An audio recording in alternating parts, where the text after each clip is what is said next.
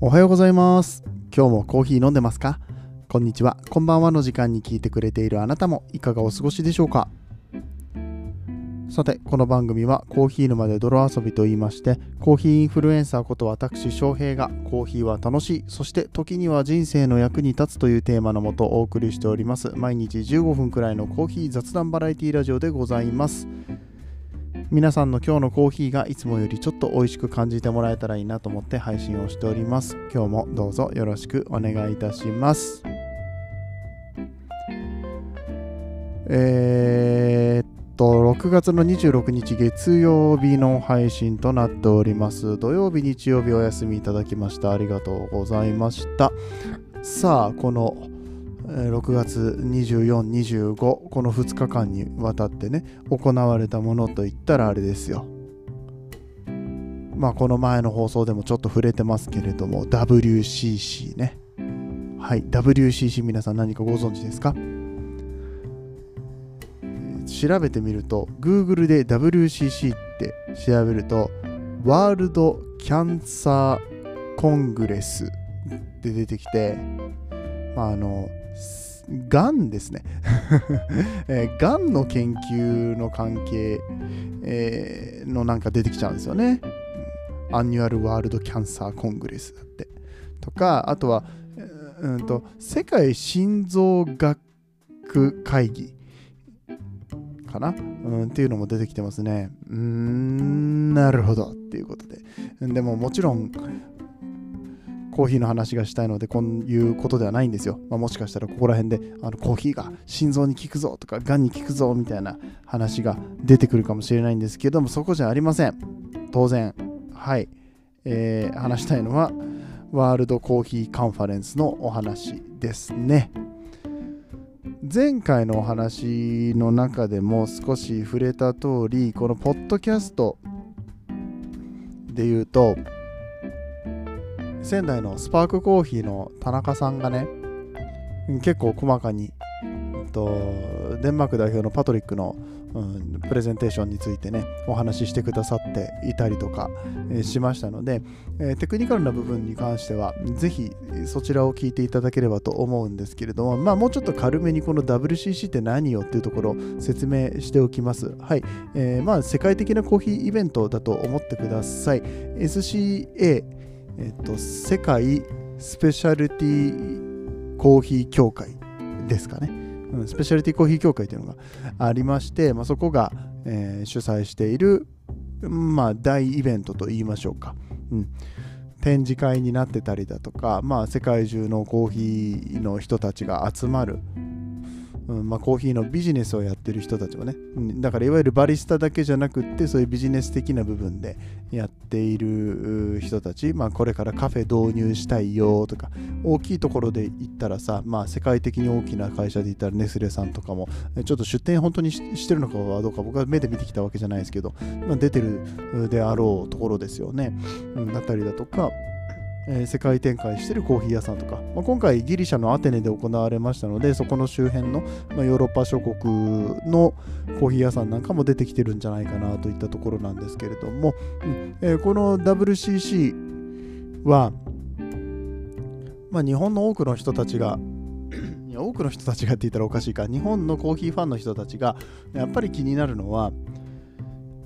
競技会なんですよ、まあ、もちろんその WCC で発表されるさ新しいグラインダーがとかエスプレッソマシンがとかそれはもちろん気になりますよ。そこのところはもちろん気になるんですけれどもオンラインでこうリアルタイムで、まあ YouTube なんですけれども見ることができるその競技会の様子っていうのはやっぱりねコーヒーマニアたちにはたまらないわけですよね。気にしない人たちももちろんいますよ。いるけど、うん、でもやっぱりこうねあの世界のトップバリスタたちが何をやっているのかっていうところで、うん、で年々こう進化していく技術だったりだとか、まあ、新しい器具が出てきたりとか、まあ、今回ねバリスタハッスルの何でしたっけ？コームうーだったかな、うん、なんか新しいやつがねあのバリスタ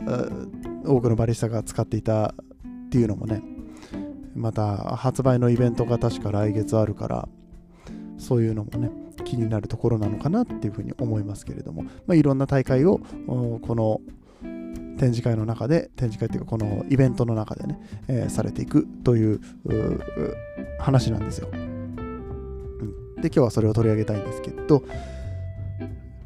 まあ、その前にちょっと予備知識としてどんな、えー、大会があるのかだけ話しておきましょうか、ね。えー、去年は、え、去年もこの大会については、ね、触れさせていただいたんですけれども、えまずはワールドバリスタチャンピオンシップ、ね、バリスタの世界一を決めます、うん、エスプレッソとミルクビバレッジとシグネチャードリンク、まあ、シグネチャードリンクっていうのは、うん、このエスプレッソを使った新しいオリジナルドリンクみたいなやつを出すというような、うん、感じですね。うん。そういう大会、まあ、これが一番花形かなっていうところと、えー、あとはラテアートのチャンピオンシップでしょ。で、 Coffee in Good Spirits、これは、えー、コーヒーのカクテルを作る大会ですね。えー、そして、え、 World Cup Tasters Championship はコーヒーの味を取るっていうんですか？うん、まあなんか、たくさんの種類のコーヒーの中から、なんだろうな。たくさんの種類じゃないな。えっ、と、一つ1つの種類につき3個カップがあってその中から間違いを見つけていくっていうやつだったかな。っていうあの大会ですね、うん、なんかそれがずらっとこうあの8問とかえ、並んでて、えー、早く答えられるか正確に答えられるかっていうのを競う大会、まあ、でもこれめちゃくちゃ大切ですよね、うん、そのこのコーヒーの味はこれで正しいのかとかね、えー、いうことを判断できなかったら、うん。まあ、他のバリスタチャンピオンシップにせよ、シグスにせよ、あコーヒーグッドスピリッツですね。あこれ略してシグスって言うんですけど、うんえー、にせよね。味が分かんなかったらできないわけですから、カップテイスターズめちゃくちゃ大事な大会だなとも思うし、うんまあ、コーヒーの鑑定士なんかもね、まあ、こういうことをするわけですね。えー、っと続きましてワールドブリュワーズカップ、ね、これはドリップコーヒーの世界一を決める大会ですね。まあ、日本では粕谷哲さんという方が日本一になったでおなじみの大会ですね。あとあの豆の、えっと、あの人、豆の、あー、いつも名前忘れるんだよ。えっと、えっと、スイスのさ、豆っていう、あのコーヒー屋さんがあるんですよ。えっと、ちょっと待って。本当に、あの、エミさんだ、エミさん。深堀エミさんね。そう、あのー、が、あの、まあ、優勝されてたりとかね。うん。しますよね。しますよね。知らない人の方が多いかもしれないけど。っていう大会があります。なんか大会の説明だけで終わっちゃいそうだな。ちょっと長すぎるね、僕の今日の冒頭の説明がね。あの、あとロースティングチャンピオンシップが、この、えー、っと、なんだっけ？ロースティングって言ってるから焙煎だよね だんだん混乱してきてんじゃねえよってね はい。えー、そして、あともう一個ね、あの、イブリックのチャンピオンシップっていうのがあります。イブリックトルココーヒーですね。もうこれが僕はずっとね、あの、去年も気になってしょうがなかったんですけども、イブリックに再現性があるっていうところもまた面白いなとか、まあ、いろんなこう大会があってでコーヒーって一つ切り取ってもこんだけあれだよ。世界チャンピオンが1234567この大会だけで世界チャンピオンが毎年7人選出されるっていうね、うん、なかなか面白いですよね。しかもここに出てない大会とかもあるから。あのエアロプレスの世界大会とかね。ありますからね。うん。いや、面白いですよね。まあ、コーヒーっていう。うんなみんな知らんけどもうぶっちゃけもうほとんどの人が知らない話なんだけれども、うん、もうコーヒー好きの間では、まあ、かなり熱狂的なこの数日間ですね、はい、ありましたよと。あのちなみにあのストリームサービスであの WCC のポッドキャストもあるみたいですね。はい、あのちゃんとビクトリア・アルディーノっていうエスプレッソの会社がスポンサーをしてくれているみたいですが、はい、その WCC のポッドキャスト、僕まだ聞けてないんだけれども、うん、これも聞いてみたいななんてことを思っております。はい、えー、ちょっと前置きがかなり長くなってしまいましたけれども、まあ、その大会がございますよと。で、あの、大会のうんと詳しい内容、ブリュワーズカップでこんなんだったよとか、えー、シグスでこういう人たちが出てたよ、誰が、えー、どういうドリンクを作ったよみたいな話はもうね、あのしてたらキリがない上に、あの全部こう、僕もまだ全然見れてないので、そこまでお話できるようなもんでもありません。ここはもうね、ぜひご自身で、ワールドコーヒーカンファレンス、ね、このイベントページをご覧になっていろいろ調べてみていただきたい。あ、ごめん、これ全部英語なんだ。ただ、英語だけど、まあ、Google 翻訳とかでね、大体わかるでしょうっていうところなんで、ぜひ見てみてくださいというところなんですけれども、今回の、うんと、ワールドバリスタチャンピオンシップ、先ほど言いました、一番花形のところですよっていうところの優勝者が決まりまして、えーまあ、その人について少し取り上げていきたいと思いますので、はい、あの、まあ、誰が勝ったっていうのは、まあ、ご存知の方も多いですね。うん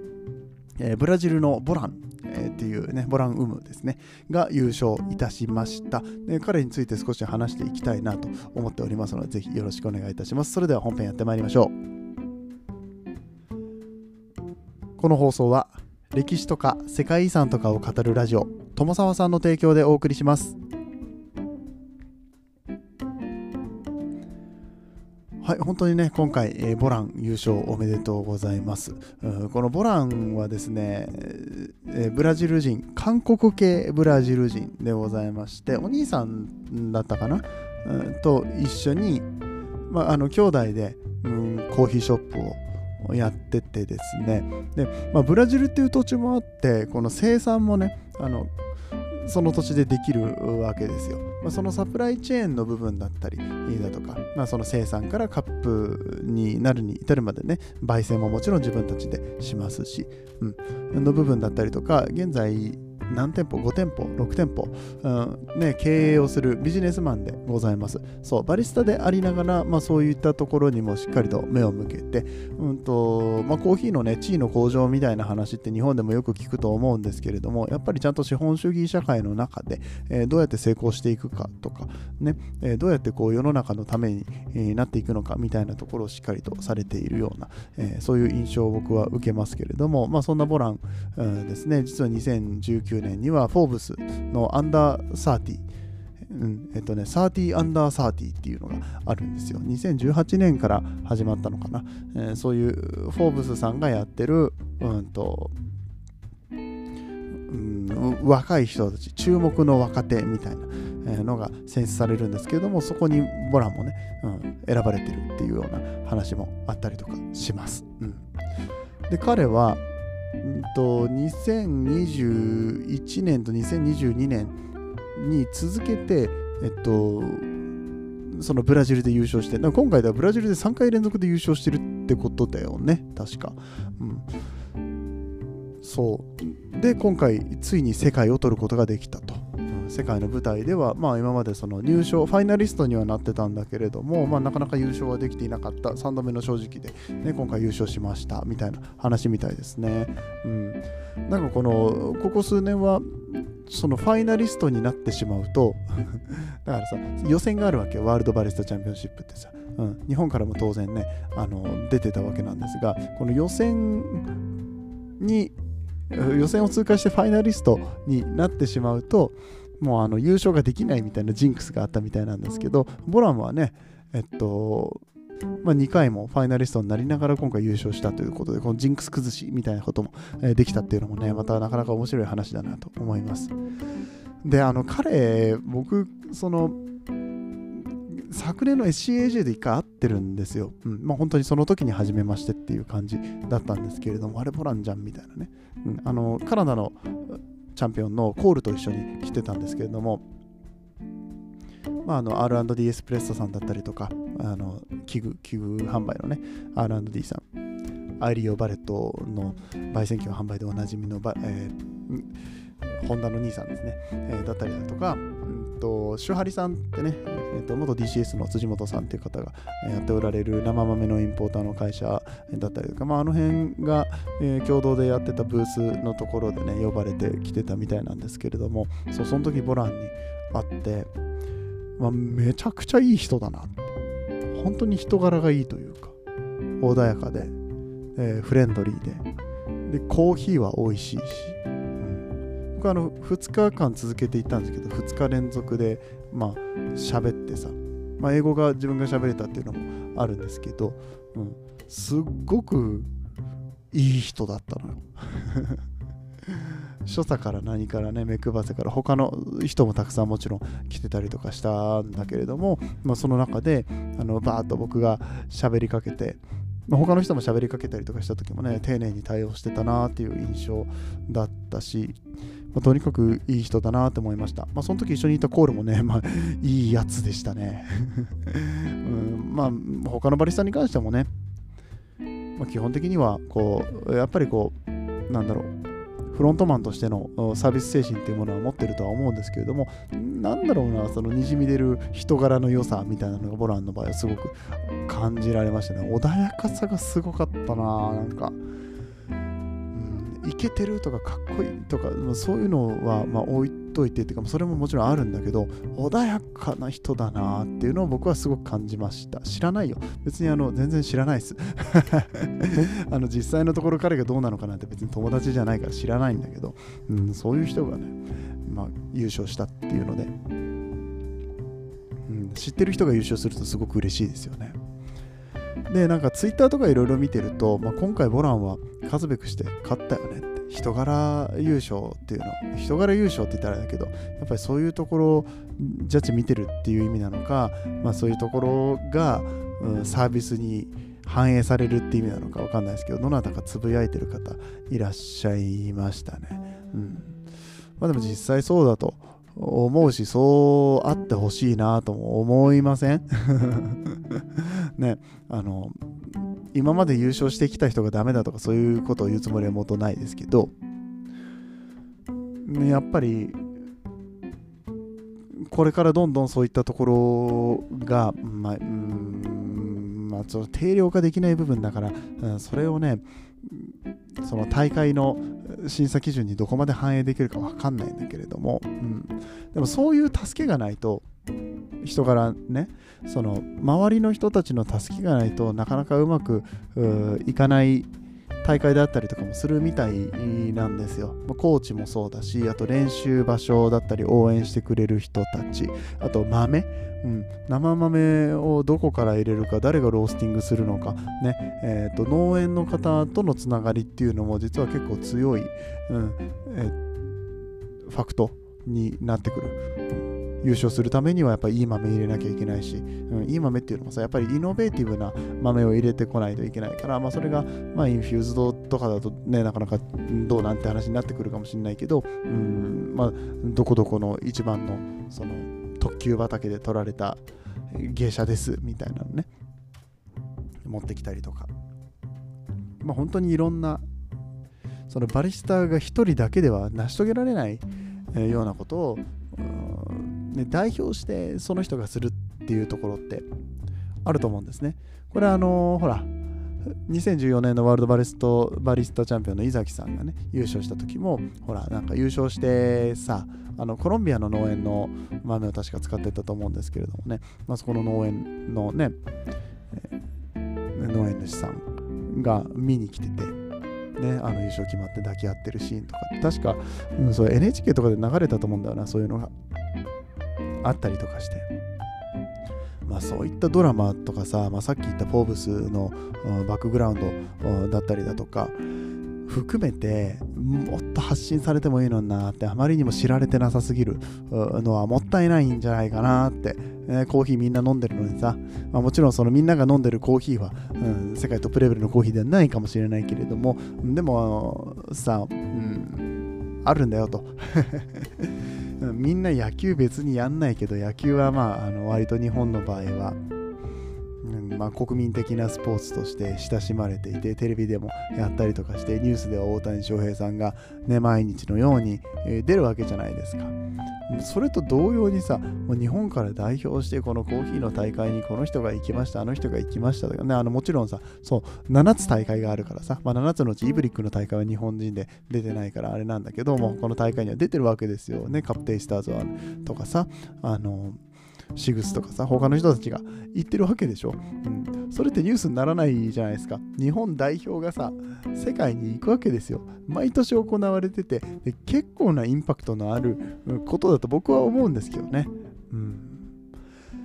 当然コーヒーに限ったことじゃないですよ。他の、まあ、スポーツだったりだとか、まあ、コーヒーはスポーツなのかって言われたら、うんまあまあ、スポーツって認識してる人はあまりいないと思うけど、うんね、いろんな日本一とかがいてさ、まあ、僕の友達であの火縄銃の日本一がいるんだけど、うん、そういうのはね逆になんか地元のテレビとかに取り上げられそうな気はしないでもないんだけどコーヒーの大会なんて結構な規模で毎年やってるの。なんでこうもみんな知られないかね、えー、っていうのはちょっと思っちゃいますね、うん、どうですかね。わかんないんだけどさ。うん。まあ、ただちょっと最初の方に戻るんですけど、フォーブスジャパン、あ、フォーブスのね、ブラジルの方では、ボランが取り上げられてましたって言ったんですけれども、ボランだけじゃなくて、いろんな、え、飲食関係の人たち、食の分野の人たちね、わざわざガストロノミーっていう、うんまあ、美食とかね、その食事っていう意味ですけど、まあ、そういうカテゴリーがわざわざ作られてるぐらい。えー、何人も選出されてました。でボランがし、えー、っと出てた時は何人いたんだろう。ガストロノミーだけで多分5、6人選出されてたんですね。30人のうち5人とかですよ。ね、6分の1が、えー、その飲食関係で、2022年、あのボランが2019年だったので、じゃあ2022年のうん、そのブラジルはどうだったんだっていうと2022年もえー、っとねガストロノミーはちょっと待ってよ。結構いたんですよ。この美食の部分は。123456名ですね、うん。まあ、パン屋さんだったりとか、うんとなんだっけカフェとかさ。あとなんかそのフードテックとかもそうだよね。も含めてカーボンニュートラルを目指しているファストフードとか、うん、面白いですよね、まあ、そういう企業が毎年結構な人数選出されてるんですよ、うん、でこれ日本はどうかっていうとちょっと待って、ブラジルの方はね、なんかね、出てる人数がちょっと多い気がするんだよな。あの、30人だけじゃないような気がするんだけど、ちょっとちゃんと数えてないんだけどさ。でもまあでも、ホームページとかにはちゃんとそうやってたくさん人数が載ってるわけで、うんまあ、そんだけ食っていう分野で、うん、評価しようというか、そのまあ、少なくともブラジルという国の中ではインパクトがあると。今後この人たちが経済を変えていくかもしれないとか、ね、世界を変えていくかもしれないみたいな意味で、うん、選出されてるわけでしょフォーブスって、ね、フォーブスブラジルはそういう風だったし、うん。あちなみに、ね、フォーブスのアメリカの方もえちょっと待ってフォーブス USA ははいはいはい。これもねだから30人選ばれてるうちのえっとあこれもだからちゃんとガストロノミーフードかフードのカテゴリーがね分かれてるんですよね。そう。たくさんやっぱり注目されている食の関係の人っていうのがしっかりいるわけですね。なんだけど日本はどうなんだろうその他のねそのアメリカとかブラジルはその30人だけじゃなくて他の人たちも入れてるのであれば、まあ、ちょっと比較のしようがねないんだけれどもあの日本のフォーブス、うん、アンダー30ってその本当に30人だけしか載ってないんですね。でその中でと一番最新2022の分に関して言うとえっとお茶の茶道の岩本さんって方ですね。岩本亮さんだけなんですよ。乗ってるのが、うん、お茶から産業を変えるカルチャープレーナーということで、まあえ、茶道を教えながらいろいろとこうやっていくというような方がピックアップされていたりだとかうんまあ、飲食のコンサルとかねいろいろされてるみたいですけれどもお茶関係、まあ、これってちょっと日本の文化にも似てる。から、まあ、余計に選出されやすいのかなとかちょっとねあの邪念が入りますけれども、うん、さらには2021年、えー、のえっとまあアンダー30は料理関係は2人いるんですね。1人がインドカリーコさん。そうインドカリーコさんね僕はめちゃくちゃ好きなんですけど。ねあの JWAVE とかで番組も持っておられますよね。確かね、うん、そう。まあスパイスのネット販売だったりだとかまあ本当にちょっとスパイスのインフルエンサーみたいな感じになってますよね。うん。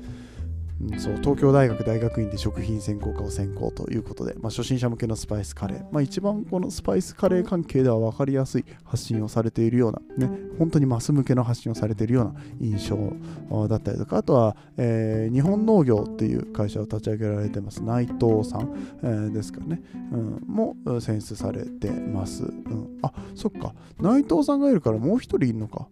えー、っと、ちょっと待ってね、もう一人いるんですよ。あの発酵か醸造か蒸留かっていうね、え肩書きを持っておられる山口歩さんっていう方、うん、ですね、えー、そのエシカルスピリッツとか、まあ、そういったところで働いておられる方なんですけれども、こうやって見たらじゃあ2021年は3人もいるのか。そっか。そっかとか言っちゃった。ね、ここに例えばさ、まあ、あの昨年じゃあ2021年だから2022年2021年のワールドブリュワーズカップで、まあ、世界2位を取ったうんあ畠山大輝はアンダーサーティーじゃないからダメなのか。もうだダメだ、まあ、38ぐらいだった。おっさんだった。そう大輝さんはダメですね。そっか選ばれなかった。なんかそこら辺の人がね。まあ、そのコーヒーに限らず食がそれだけインパクトを与えるんだよっていうところ、うん。まあ、ちょっと僕今日いろいろ言いましたけど、うん。まあ、この緑茶お茶関係の大会みたいなのは世界大会みたいなのはちょっとないかもね、うん。まあ、でも何かしらそう食の世界大会だったりとかミシュランだったりだとかいろいろあると思うんですよ、まあ、そういった時にこう、まあ、特に若手の人たちのね注目株みたいなのをこういうフォーブスとかで取り上げられてるのを見た時にねあもうフードもっといけよって。フードで頑張ってる人めちゃくちゃいるじゃねえか。20代で。うん、いっぱいいるんです。特にまあコーヒーは僕はずっと見てるから、まあ、コーヒーの有名人だったりとかってコーヒーさ新しく自分のお店起業したりだとか新しい事業を始めたりとかってめちゃくちゃいっぱいいるんですけど、ね、そういう中で、うんまあ、これはなかなかあの日本にインパクトを与えるんじゃないかとかいう人とかねもっと取り上げてもいいような気もするんだけどなっていうところに、まあ、今回このボランの話を見てねすごく思いましたね。うん。まあ、特にブラジルはほらコーヒーがねあの栽培っていうか収穫量としても世界一だったりするから余計に、ね、注目度高かったみたいなのもあるかもしれないんだけどでも最終的には、ね、彼が優勝してるわけでして、うん、であのまあ、以前から注目しておくことによって目が向くじゃないですかそこに。うん。あそういえばあの人フォーブスに出てた人ってどうなったんだろうかねあの1回2回、えー、世界大会出たけど勝てなかった。ね今年も出るんだ。でそんで優勝したんだみたいな話になるとさ、うん、かなりこう長い間通してこの飲食だったりとかコーヒーっていうところにしっかりと目が向いて、うん、なんかみんなの意識も変わるんじゃないかなみたいな。ねあの経営者だから彼の場合は経営だったりとか経済だったりだとか、ね、ただコーヒー美味しいとかそういう話じゃなくってね、あの SDGs の部分もそうだし、えー、その経済っていう部分もね、国にちゃんとお金を納めるみたいなところもあるでしょうし、ね、いろんなところでこうプラスになるというか、まあ一つお手本になるロールモデルになるような人がちゃんと食の世界にいっぱいいるんだよっていうことを示すことってすごい大事なんじゃないかなってことを、なんかすごくね、今回思っちゃったんで、めちゃめちゃ長く喋っちゃいました。ごめんなさい。長かったよね、今日ね。まあ、ちょっと土日なかった分をね、あのこれで一回回収できればと思うんですけれども。うーんまあ、僕もまだ浅くてね浅々の知識の中でねあのパッと調べたことからお話をしてますのでいやそうじゃねえんだよみたいなことねあの専門的なこと知ってる人に言わせればもっとたくさんいっぱいあると思うんですけれどもただこういうそのボランがね2019年のフォーブスに載ってるのも事実だし、ね、彼が優勝したのも事実だし、うん、日本ではちょっと僕はコーヒーマンがこの中に入ってるのは年齢的な問題もあるかもしれないんだけれども、ね、見受けられなかった、まあ、その醸造家の山口さんに関してはねあのよかよかったっていうかその言いますけど、うんまあ、どれほどこうコーヒーコーヒーだけで注目されてる感じじゃないですもんね、このあやむさんはね。まあ、こう、うん、山口あやむさん。まあ、だったりとか、まあ、他の人もね、えー、いろいろノミネートされてて、全員、全員ね、本当にすごいと思うんですよ、みんな。ね、プロゲーマーの方とかさ、音楽とか美術作家の人もいれば、えー、経済系の人とかね、うん、もういっぱいいるんですよ。いるんですけど、いや、コーヒー、コーヒー頑張ってほしいなって。最終的にはそこにたどり着くんですが、ね、そういう話がもっといろいろあってもいいんじゃないかなって。どうしてもこう、コーヒーはコーヒーだけだとちょっと弱いのかな。フードとかだと分かりやすいのかなとか、うん、でも注目度もかなり集まってます。特に若い人たちの注目度集まってるってところでね、うん、まあそのスポーツ選手とか分かりやすいこう起業家とか。だけじゃなくてねアーティストだけじゃなくてまあコーヒーもある意味アーティストですけれどもねバリスタさんとか取り上げてくれたら嬉しいなーなんてことそんなことを思いました。はい。ちょっともう長くて収集つかなくなってきたのでこれで終わりたいと思いますけれども。いかがでしたでしょうか？ね、あのボランの話するのかなと思ったら、まさかこういう着地点になるとは皆さんも思っていなかったことでしょう。はい、僕も思ってませんでした。いろいろ話したいことがね、ぐちゃっとなってしまいましたけれども、うん。えー、まあ、それでも今日のお話面白かったよと思っていただけた方は、ぜひ、えー、番組のフォローとか、拡散をしていただけるととっても嬉しく思います。今日の話に関してはちょっと長かったですけど、うんと僕もいろいろ考えるところがあったりだとか、皆さんも考えるところね、結構あったんじゃないかなと思うので、えー、よかったらね、えー、ぜひ皆さん DM だったりとか、Instagram、Twitter の DM とかコメント、えー、そしてこの Spotify で聞かれている方に関してはね、質問なんかも送れるようになっておりますので、えー、ぜひぜひ活用していただければと思います。え、それでは長い間、え、今日もお時間ありがとうございました。皆さんにとって今日という日が素晴らしい日でありますように、そして素敵なコーヒーと出会えますように。お相手はコーヒー沼の翔平でした。次はどの声とつながりますか？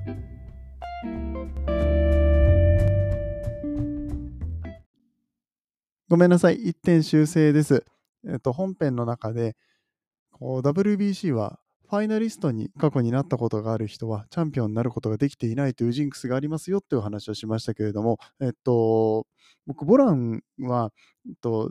2020年と22年、あ、21年と22年で、えっ、ー、と、ファイナリストになったことがあるって、えー、紹介したんですけれども、正しくはセミファイナリストですね。はい、失礼いたしました。なので、えー、彼は、え結局ジンクスは崩せていないということになります。来年はどんな感じになるんでしょうか。また、え来年の WBC、えまた WCC で行われる、えいろんな大会ね、楽しみにしていきたいと思います。そして、ボランのこれからの活躍にも注目していきたいと思います。ということで、終わっていきたいと思います。皆さんどうもありがとうございました。ではでは。